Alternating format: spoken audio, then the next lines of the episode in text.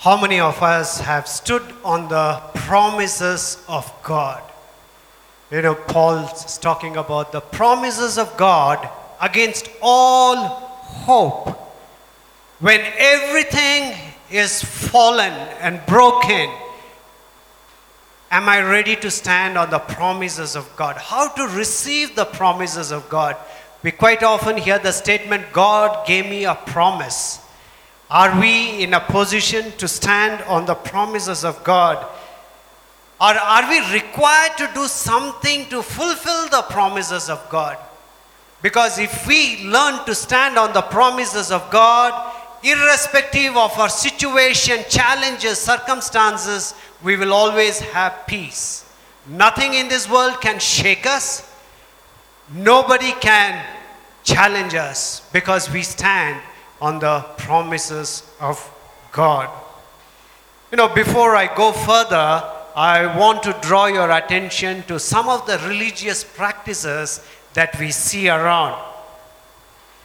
There's a shrine called Shrine of Guadalupe in Mexico, where the story goes that Mary appeared to one of the disciples. And because Mary appeared, they have a belief that whoever goes to that place, Mary will intercede with the Lord Jesus Christ. And every time you can always, not only this shrine, any shrine, there will always be a miracle or some supernatural act behind that so that people tend to believe these things more and more. Now, what happens? Lakhs of people visit this particular shrine. And not only they visit the shrine, at least for a quarter mile before they approach the shrine, they literally crawl on their hands and legs to reach that place. And when they reach that place, they go and light a candle for their friends or their relatives so that their life in purgatory will be shortened. That is the belief. And especially on days like on December 12th, maybe a lakh of pilgrims visit that place from all over the world. Now, having said that, we live in a country where holy men they sit on beds of nails and walk over broken glass and lie on hot coals. In some places, they pierce their tongues so that they can appease their gods. And in some of the worshippers, they will stare at sun till they become blinded.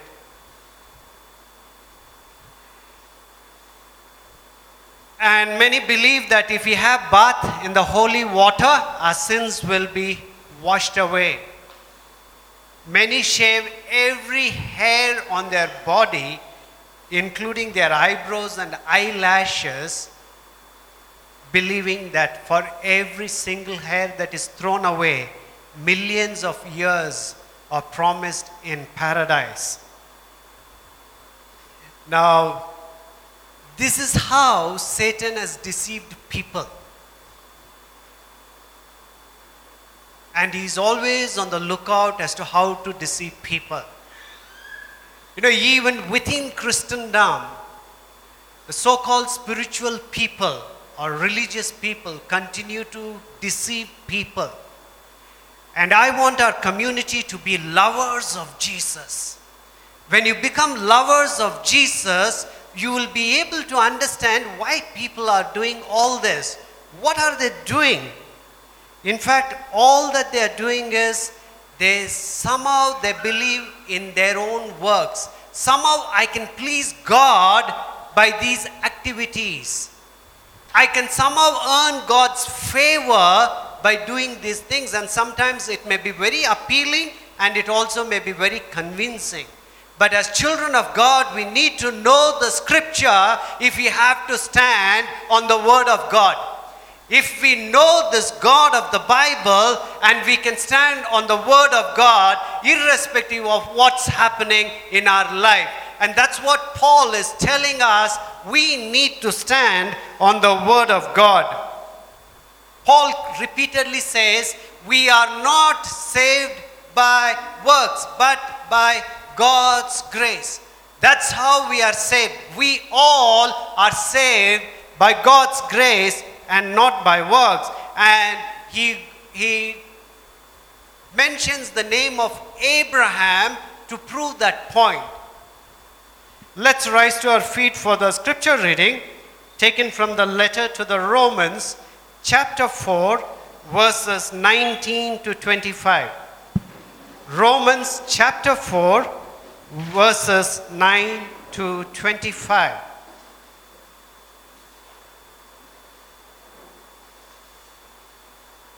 Is this blessedness only for the circumcised or also for the uncircumcised? We have been saying that Abraham's faith was credited to him as righteousness. Under what circumstances was it credited? Was it after he was circumcised or before? It was not after, but before. And he received circumcision as a sign, a seal of the righteousness that he had by faith while he was still uncircumcised. So then, he is the father of all who believe but have not been circumcised, in order that righteousness might be credited to them. And he is then also the father of the circumcised, who not only are circumcised, but also follow in the footsteps of the faith that our father Abraham had before he was circumcised. It was not through the law that Abraham and his offspring received the promises that he would be heir of the world, but through the righteousness that comes by faith. For if those who depend on the law are heirs, faith means nothing and the promises is worthless, because the law brings wrath. And where there is no law, there is no transgression. Therefore, the promise comes by faith so that it may be by grace and may be guaranteed to all Abraham's offspring, not only to those who are of the law, but also to those who have the faith of Abraham. He is the father of us all. As it is written, I have made you a father of many nations. He is our father in the sight of God, in whom he believed, the God who gives life to the dead and calls into being things that were not. Against all hope, Abraham in hope believed and so became the father of many nations, just as it had been said to him, So shall your offspring be. Without weakening in his faith, he faced the fact that his body was as good as dead. Since he was about a hundred years old, and that Sarah's womb was also dead, yet he did not waver through unbelief regarding the promise of God, but was strengthened in his faith and gave glory to God, being fully persuaded that God had power to do what he had promised. This is why it was credited to him as righteousness. The words it was credited to him were written not for him alone but also for us, to whom God will credit righteousness. For us who believe in Him, who raised Jesus our Lord from the dead, He was delivered over to death for our sins and was raised to life for our justification. This is God's word. Kindly be seated.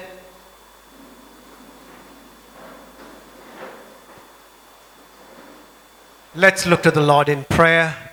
Abba, Father, may the words of my mouth and the meditations of our hearts be pleasing in your sight. In Jesus' name we pray. Amen. Paul is expounding on the themes of salvation, circumcision, law, and the saving faith in this particular passage. And to prove that, he is taking the name of Abraham. Have you ever wondered why our God is called as God of Abraham? Why not God of Noah? Why not God of Enoch?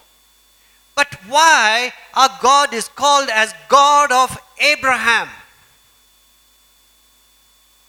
That means there's something significant in the life of Abraham. When, when God called Abraham from the land of Chaldeans, He remembered you and me. Right in the book of Genesis, God has promised salvation to you and me when God called Abraham from the land of Ur. That's how God works in and through our lives. That's why we call God of Abraham. In fact, when we take the name of Abraham, something in us, within us should rise to say, Hallelujah. I thank you, Lord. But for you calling Abraham, I wouldn't have received that salvation. God is telling something beautiful when God called Abraham from that land. So, Paul is taking the name of Abraham or the life of Abraham to teach us what this faith means. How can I stand on the word of God? Paul is teaching us a very significant lesson how to grow in our faith. So, the first thing he's talking about is salvation, circumcision, and law. That's how he talks. Because the, Paul's first question had been whether Abraham was saved through works or by faith. That was the first question he answers.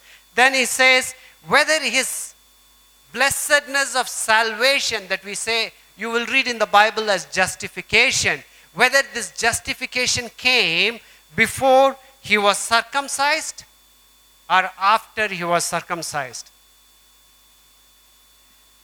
And he says that whether this blessedness is available only for those who are circumcised or for everyone. That's how Paul is expounding on this topic.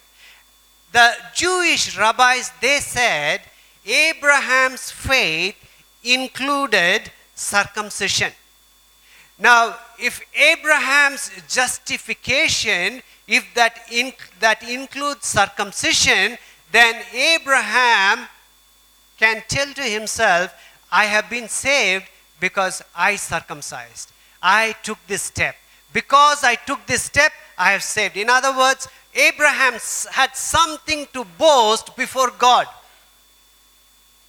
That's how the Jewish rabbis they thought because one of the rabbis taught no circumcised man will ever see hell. You be circumcised, you go to heaven. That's how one of the rabbis taught. So, circumcision had always been a cultural and religious symbol for Jewish people. If you want to become part of the Jewish community, you have to be circumcised.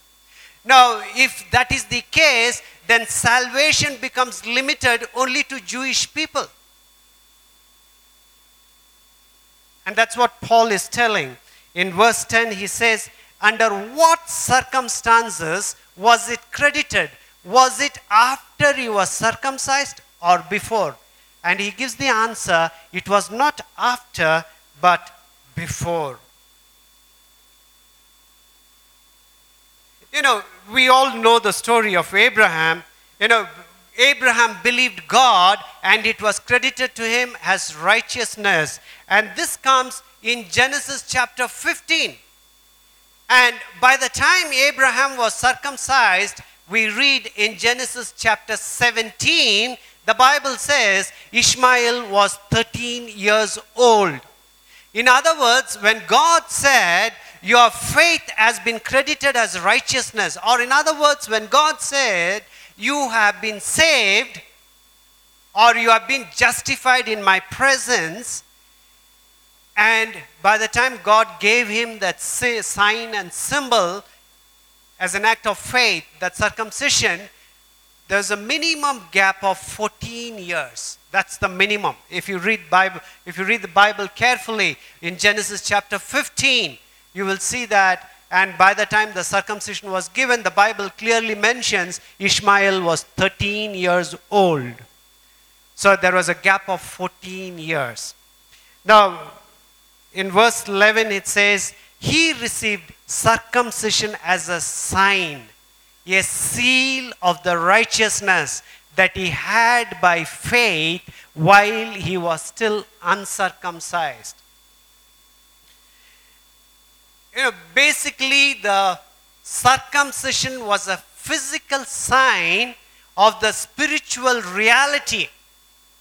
The circumcision was a physical sign of the spiritual reality And that reality did not rely on bearing the sign. It was just a sign, it was just a symbol.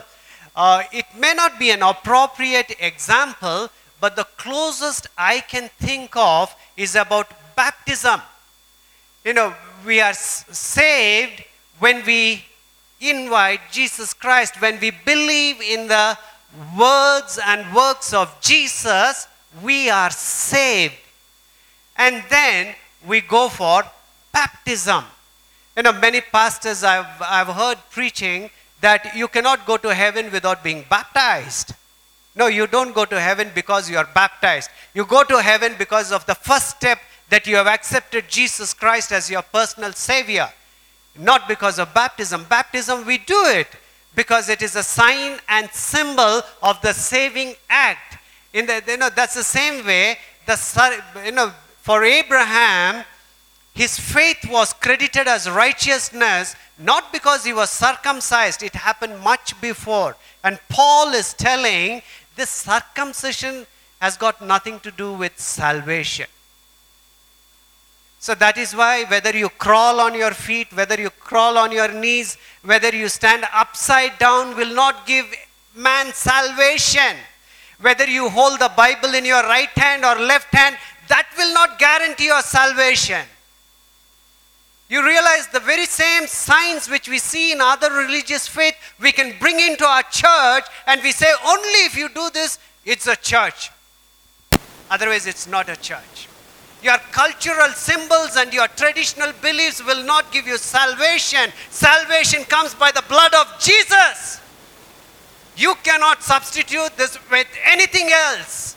That's what Paul says. Circumcision or no circumcision doesn't matter. That's why he is expounding in this passage. If, if, just for a moment, if we think that in the Bible we read, yes, circumcision is a must for God to credit righteousness, that means we all will never be saved. You have to be a Jewish person first, even before you earn your salvation. You have to be part of the Jewish community even to experience salvation. But God says, Abraham, you will be a blessing to many nations. I don't, I don't deal with people based on their language group and ethnicity group and on their practices. I'm a God of entire humanity. That is our God. Don't make people Christians first before you share the gospel news. share the gospel news first. Doesn't matter whether their name is Abraham or Vishwanath. Jesus is the one who gives us salvation. And Paul says in this passage,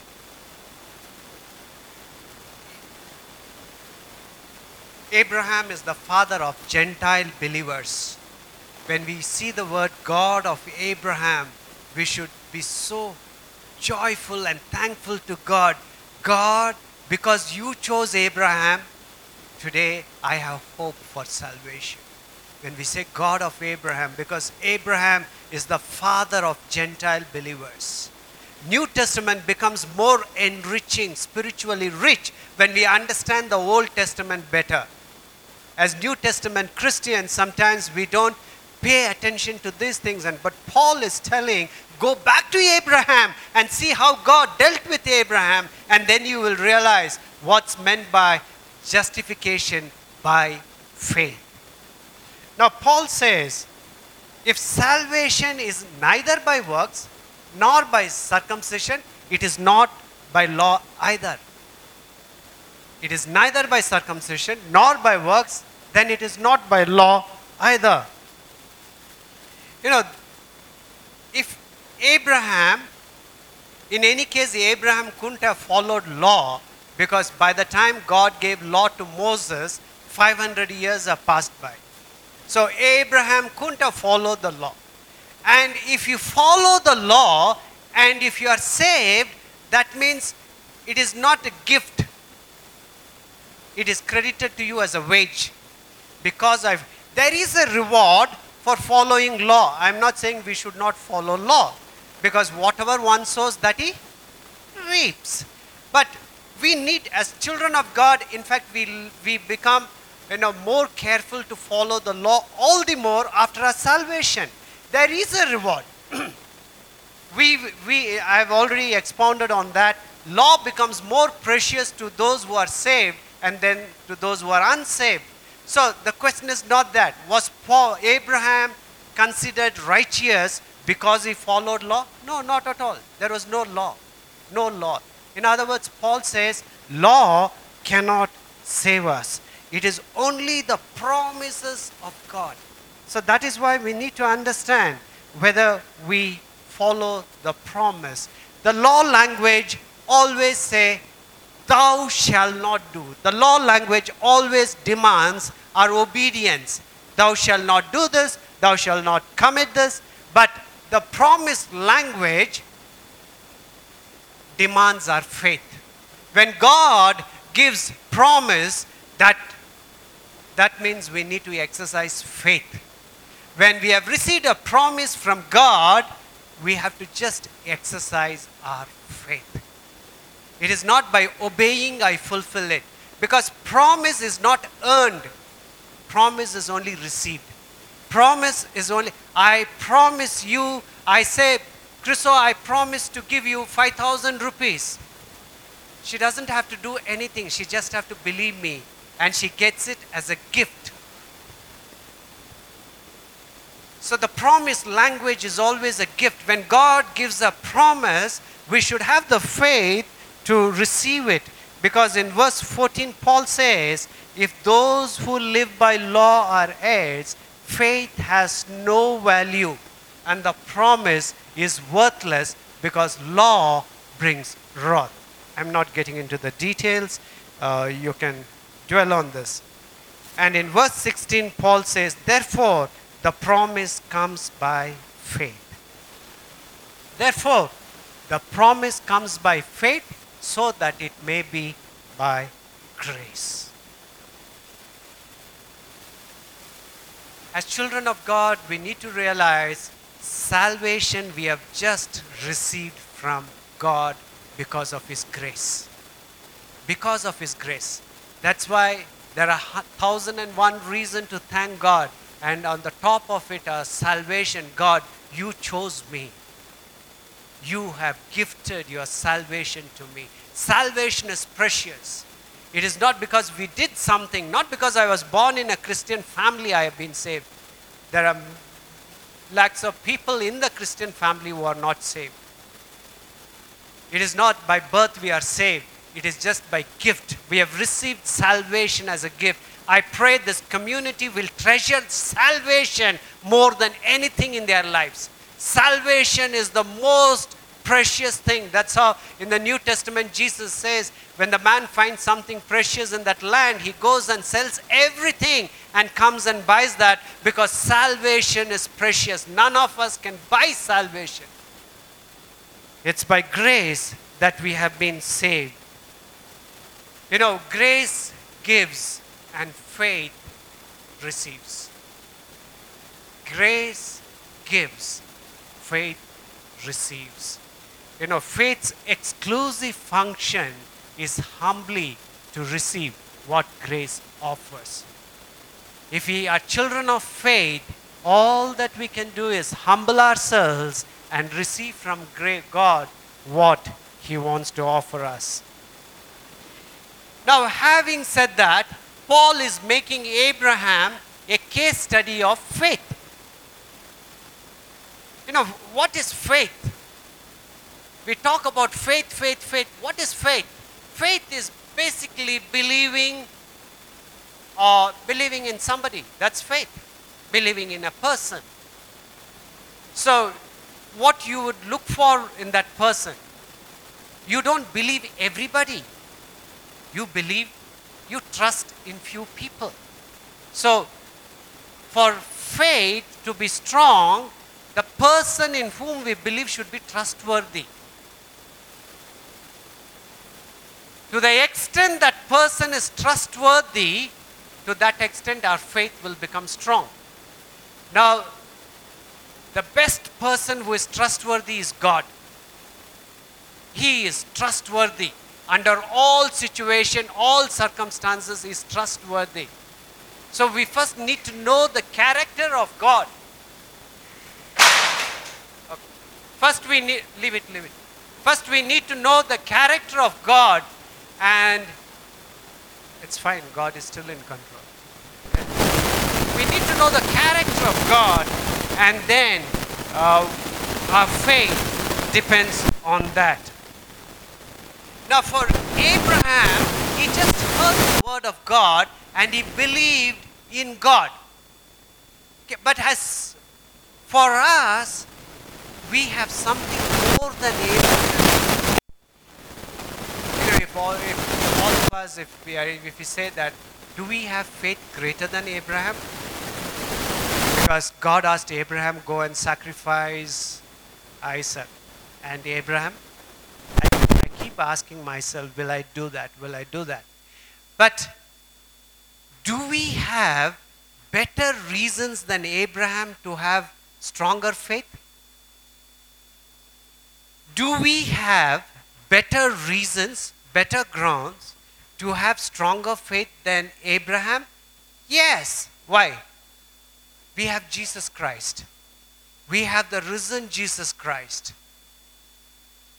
So, our faith, it is easier for us to have stronger faith than Abraham. So, Paul is talking about Abraham. Now, for Abraham, what gave him that faith? What made him so strong in his faith? Because he knew God. And whatever he knew about God, he was sure about God's power. He knew God's power. And he also knew God's faithfulness. That's why often in Psalm you find David saying, you know, for great is your love toward me. For great is your love toward me. And then the very next sentence he will say, and the faithfulness of the Lord endures forever.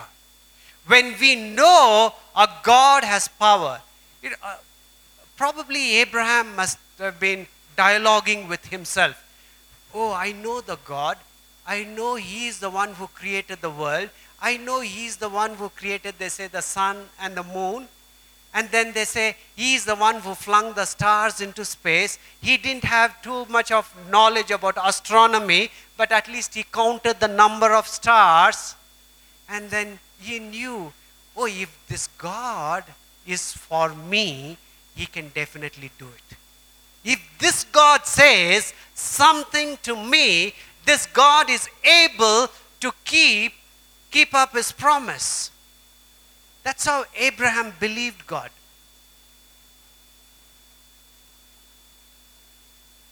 How is our faith? How much we believe in God.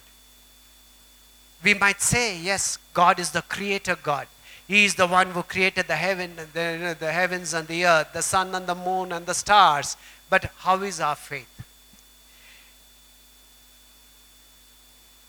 If our faith has to be strong, we need to be clear about the power of God. We need to be clear about the power of God and also his faithfulness. Now, from Abraham's life, we can learn three things. The first lesson they learn is to know that reality is greater than how we feel or how things appear. You know, to know that reality is greater than how we feel or know how things appear. Two old people. Two old people. Now, the Bible says Abraham was about a hundred years old, and his wife Sarah's womb was also dead. And what was God's promise? I will make you a great nation. That's God's promise. See their condition. They are physically they are dead. Sometimes faith is not opposed to reason, but it is sometimes opposed to feelings and appearances. Faith, our, our Christian faith, is based on sound reason, but it is not opposed to reason, but it is sometimes opposed to our feelings and appearances.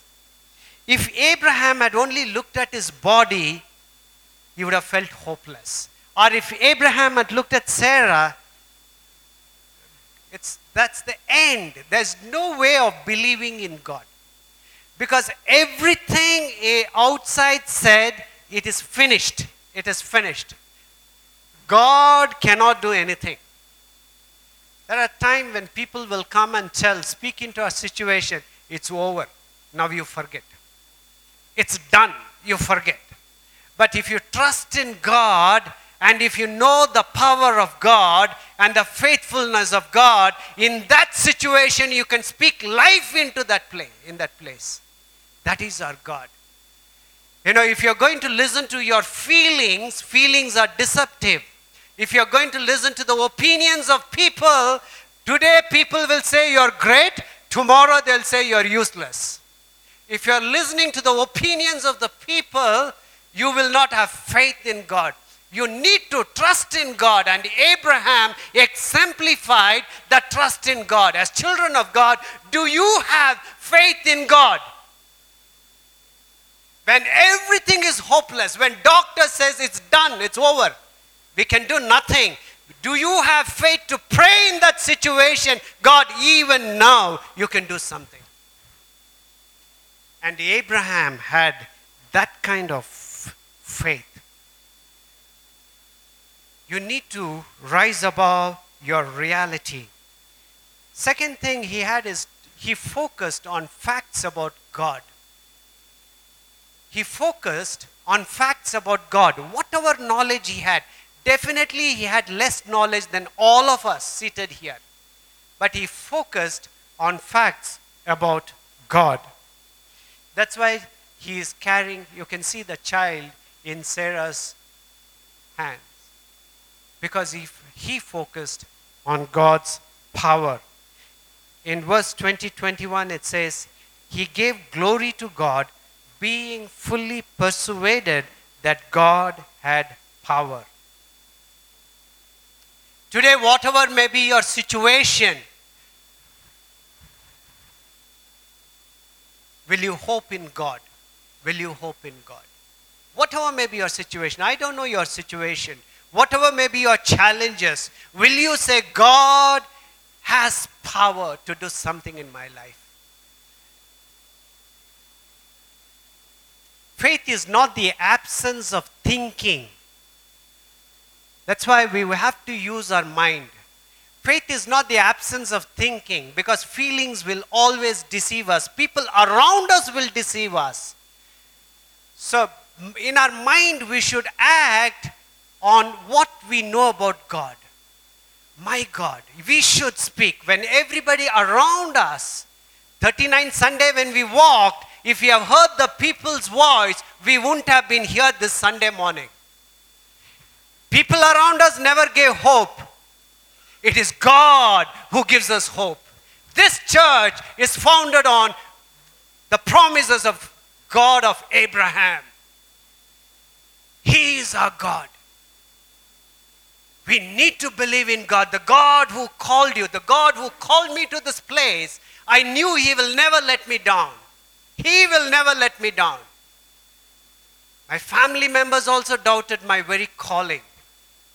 But God, I knew my God, God will not let me down. I have walked on this in the skating rink. It's a place I enjoy the presence of God. When we have walked seven times praying around, you know, there was one person who was always with us was God. Have faith like Abraham. Don't listen to people. People are there to discourage. Today, if you're going through difficult situation and circumstances, don't listen to people. Listen to God's word. God's word will give you the strength and energy to stand, to face your situation. You know, Abraham, he thought, yeah, my body is dead. Sarah is gone. Everything is gone. But who is telling I'll make you into a great nation? God. God. If God, who created the sun and the moon and the stars, for this God, this is nothing. That's our God. Do we have faith like Abraham? That's why the Bible, you know, Paul says, you know, Abraham said, the God who gives life to the dead and calls into being things that were not. Out of nothing, God created. Why it's mentioned in Genesis? Out of nothing, God created. You know, God calls dead things. That is his speciality. God's specialty is to bring Lazarus outside the tomb. That's our God. We will always hope in this God. Whatever happens, God is able to do. He will do it more than we can imagine. This is a community that God has founded to extend His kingdom in this place. Do we have that faith? This morning we prayed. We want to make an impact in this place. Not by our strength, not by our power, but by His Spirit. Say hallelujah this morning. Faith is thinking about God, focusing on facts about Him.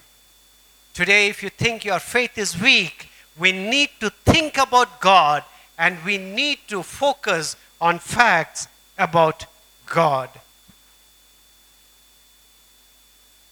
Sarah's womb was a barren womb. In this very church, when God told us, pray for barren people, we prayed and God blessed that womb. You go and see on the website, you will see the testimony. God is the same God. Sarah's womb was a barren womb. But Abraham knew that God can bring life out of this dead womb. That's why he was able to take Isaac and go to that mountain, and he knew that God can still raise him up. He had that kind of faith. And our faith should be stronger than Abraham because we see Jesus Christ, the risen Savior. The tomb could not contain him. We sing that song. The tomb could not contain him. What does it show? That shows the power of God. That is our God. Today you speak to your situation. Today you speak to your life. My God is an awesome God, is a powerful God. His words will never fail. Never fail. The last thing Abraham had, he trusted the word of God. He trusted the word of God. Abraham, I don't know what was, he had only few chapters. We have more chapters.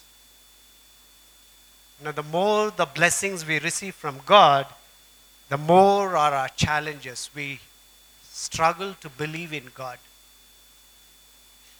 So we have more words than Abraham had. So Abraham believed that God had power to do what he has promised. We get our promises from this book, and we need to know God has the power to fulfill that. That's why we call the promises of God. Remember, when your feelings, popular opinion, common sense seems to contradict his promise, believe in the promises of God. God will do great things. Now, if this is the way we receive our salvation, it should impact our life. It has got certain impacts. What are those impacts? So, Paul says, if we really know our salvation, there is no place for boasting. There is no place for saying, I am more spiritual than you. Because when we understand the place at which God touched us, the condition in which God touched us, there is no place for any kind of boasting. All that we can do is give glory to God. Give glory to God. As a church, as a community, learn to give glory to God. As this morning, as I said, pursue Him. You will find satisfaction only in God. Not in houses, not in a spouse, not in children, not in their achievements. Your, your real joy will come only in pursuing God. We have been created like that. Nothing in this world can satisfy us. You know, Augustine says, man has been created for God, and God alone can satisfy him. The world says you run after the things, it'll, you'll be happy. No, the world can never satisfy us. God alone can satisfy our souls. Ask God, give me that inner longing, O Lord, that I long for you. As the deer panteth for the water, so my soul longeth after the living God. So there's no boasting. The second thing we'll have there's no fear. You know, there's no fear. When salvation is a free gift, there is no fear. We will fall. Abraham's life was not a perfect life. He had his own flaws and failings, but he trusted in God. We will all fail. That's why we say now there is no more condemnation for those who are in Christ. Sin cannot condemn us, devil cannot condemn us. So we don't have to fear. We don't have to fear people. We don't have to fear anyone because God is the one who has saved us. When we understand that salvation, you know, God is with us. Who can be against us? No fear. People cannot blackmail you, people cannot dominate you because you know who is with you and who is within you. You know that. So, the third we learn is a great identity. The moment we are children of God, we come from that origin, from Abraham. Our destiny starts from there, from Abraham. You know, in, in Jesus' genealogy, you find, you know, Jesus, son of David, and then comes Abraham. We are part of divine plan. God is writing story, history. We all are part of God's plan. Are you there in part of His plan? We all have a purpose. We have made this church as a, just an activity, Sunday activity. No, we are part of God's divine plan in this world. Wherever God has placed you, you have a divine role to play. Whether you are a multinational company, you are in a hospital, school, or a homemaker, whatever may be your role, we are part of God's plan. Uh, today, you are part of God's plan if you understand and recognize you are here because of God. You move and breathe because of God. You have been saved because of God. He took the first step. We were saved because God took the first step. So ask God, God, what do you want me to do? When you become part of that identity, this produces a great purpose and understanding of what we are doing in the world. You may be sitting in front of the laptop in a multinational company Ask God to speak to you because you are doing God's work. Now, religious people will say that only when you come to church you can feel God's presence, but as in this church we teach you, look for God's presence from Monday till Saturday. Monday till Saturday, if you can't find God, on Sunday it is very unlikely you will be able to find God here. from Monday till Saturday, if you don't find God, it is very difficult whether you will find God on Sunday. God wants us, God wants us from Monday till Saturday. When we come into this place, we come with the presence of God. We need to understand you are called a temple of the living God. So, as we walk, each one of us, as we walk, it is not that we are coming to this church, the churches are coming inside. If 70 people are here, 70 churches have come on this Sunday morning to worship God. That is why in a corporate worship, the glory of God should descend. It doesn't depend on the pastor and the worship leader. God's presence depend when the community is alive to the presence of God and you carry the presence of God and you walk inside. Imagine. It is not God in one person, God in 70 persons. I hope the community catches. This is what God expects us to do. When you seek Him from Monday till Saturday, wherever God has placed you, and you worship Him, when you adore Him, and when you come here on Sunday morning, the glory of God will descend, irrespective of who is the pastor. Pastor cannot manufacture God's presence. Nobody on earth has been given that authority to manufacture the presence of God because He is God. We are only human beings. He has only called me to, for an assignment.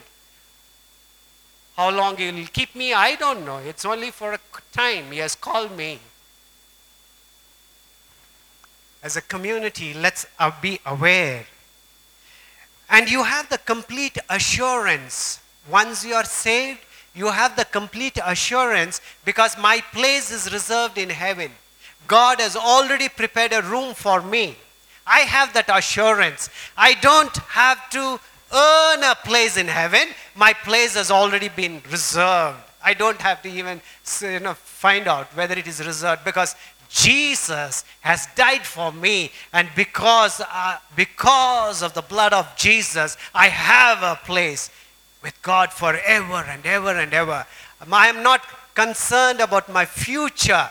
I am not troubled about my future. I don't have to go on my knees and my hand crawling because my God has already prepared a place. I don't have to sit on nails. I don't have to pierce my tongue. I don't have to have a bath in this particular place because my God has prepared a place for me. I have that assurance. I don't have to shave my hair. He's my God. Finally, hope when hope is gone. When you know your God, and when you come to your place, when everything around you is breaking, cracking, failing, you still have hope. When you know your God, when everything around you is failing. Maybe the one you loved so dearly is no more, but still you are not caught in grief. Why? Because I have hope. I have hope. That's why, as children of God, we can face any amount of suffering, any amount of grief, because we have hope in God. He has kept a place. Resurrected Savior is with us.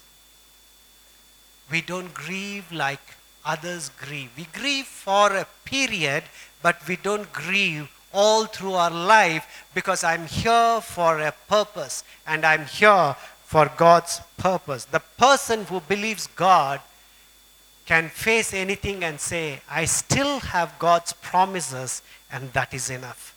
I still have God's promises, and that is enough. I quickly want to make two applications of this message. First thing, we need to know more about God. We need to know more about God. The only way we can know more to immerse ourselves into this word, reading the word of God. One thing that challenges us in this environment is time. Take time to read the Word of God. Take time to walk with God. Take time to meditate on the Word of God. That's the only way you will know this God. God will speak to you. God doesn't have to speak only through pastor. God wants to speak, commune with you. You know, in Isaiah it says that He wakens me morning by morning. And He wakens my ears so that I can listen to God. God wants to speak to each one of us. Let us not You know, it's a great privilege to listen to God's voice. When we know who our God is and He wants to talk to you and me, that's a privilege. It's not a burden. So, the more you immerse yourself in the Word of God, the Word of God will minister to you. God will minister to you. Let's not make it as just a routine. Oh, I'm a Christian, I have to read three verses, four verses, and I'll go on with my day. No, no, no, no. If you love God, you'll be a person of the Word. If you love God, if we truly love God, we will be the person of the Word. We will find time. As you go to the shop, keep meditating.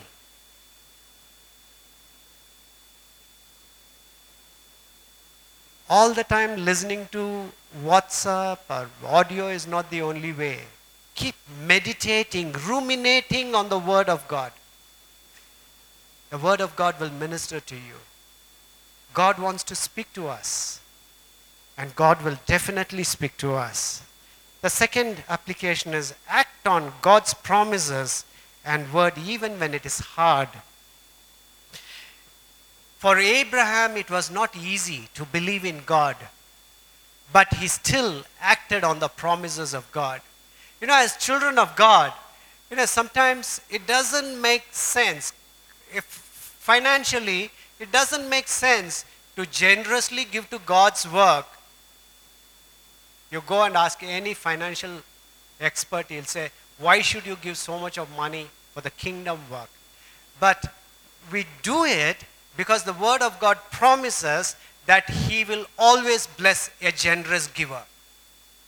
That's why we go beyond our 10% legalistic prescription because we believe in the Word of God, and the Word of God says, I will never fail you. You honor me with your wealth, and I will honor you. It, it doesn't go according to our feelings, it goes against our feelings. We speak the truth in difficult situation even though we may lose our job. But we want to honor God. So act on the word of God. God will put you in difficult situations. Act against your feelings and say, I will act because I trust in the word of God. As children of God, we go, we take a step extra because God has asked us to do. And when we, taking, when we start taking the small, small steps, you will see how faithful is our God. His faithfulness endures forever and forever. He is a faithful God. You know, Abraham hung on to God's promises. It was not easy. We just read the book of Genesis. That's why he is known as, you know, we call our God as God of Abraham. Because this man had something special in him. He hung on to God when his body was failing, everything was failing, but he still believed in God. You know, I keep wondering, God just told this one man, You go, I'll give you a nation. How many of us will go? He's well settled, he's, he's fine. And God says, I'll give you a nation. If God were to tell you, some nation, I don't want to take any nation's name. If God says, You go, I will give you that nation, what will you say? What God, what are you talking? Only one man? How are you going to give me this nation? But when you trust in God, God will give that nation. We as a community, we are here because God wants to give us something. He will give us this land. Not because of our strength, because God has promised and He will fulfill that. When we stand, God will do that. We need to have that kind of faith. You know, our life is not perfect. Our life will not be free from struggle, pain. I don't, I don't promise you that following God will be free. No, not challenge free. No, not at all. God will take you through difficult situations, but trust in God. Trust in God. Even on the deathbed, you can praise Him. He is worthy to be praised. He is worthy to be praised. He is our God. That's the way we can stand on the promises of God. When you see the promises in this Bible, will you just think of Abraham, Abraham's condition, and how he held on to God's promises? In the same way, will you say, God, give me that faith to hold on to promises? To hold on to promises. Because we have the risen Savior. You know, Abraham just believed in a descendant. He believed God for just a descendant. God should give him a son. But we believe in the descendant's accomplished work. Jesus has come, Jesus has already accomplished his work. We, so our faith should be greater than Abraham's faith. Because we that's why salvation is precious. The more we understand salvation, our faith in the risen Savior will increase. That gives us the assurance. The hope for this nation is not coming out with a nice strategy and making things happen. The hope for this nation is knowing, loving our Jesus. When each one of us love Jesus, the power of Jesus will work in and through you. You can have seminars, you can have plan meeting, you can have hundreds of meetings, but that will not be the hope for this nation. As this nation is passing through the difficult circumstances, as it's failing the, as it's facing difficult situations, the hope for this nation is the gospel. And for the gospel, we need to follow the gospel and obey the Lord Jesus Christ. When Jesus becomes the Lord over my life, you will see God working in this nation. Doesn't have to be a big church, huge church. No, not at all. If it becomes fine, if it doesn't become, that's God's plan, what God has in store. But as children of God, as we are sitting in this community, can we say that I love my God with all, all my heart, with all my soul, with all my mind, with all my strength? Can we say I love God more than my own interest, my own desire? I love my God. When we love our God, God will do greater things in and through our life. Do you believe in the promises of God? I will be with you. I will never forsake you. I am your God. Be still and know that I am your God. As you go out from this place, will you pursue that God? Pursue the God through the week, not on Sunday, through the week, pursue Him. Lord Jesus, I want to talk to you because you said, Never will I leave you, never will I forsake you. You said, I will be with you. So I want to speak to you because you are with me. Let me know you are there.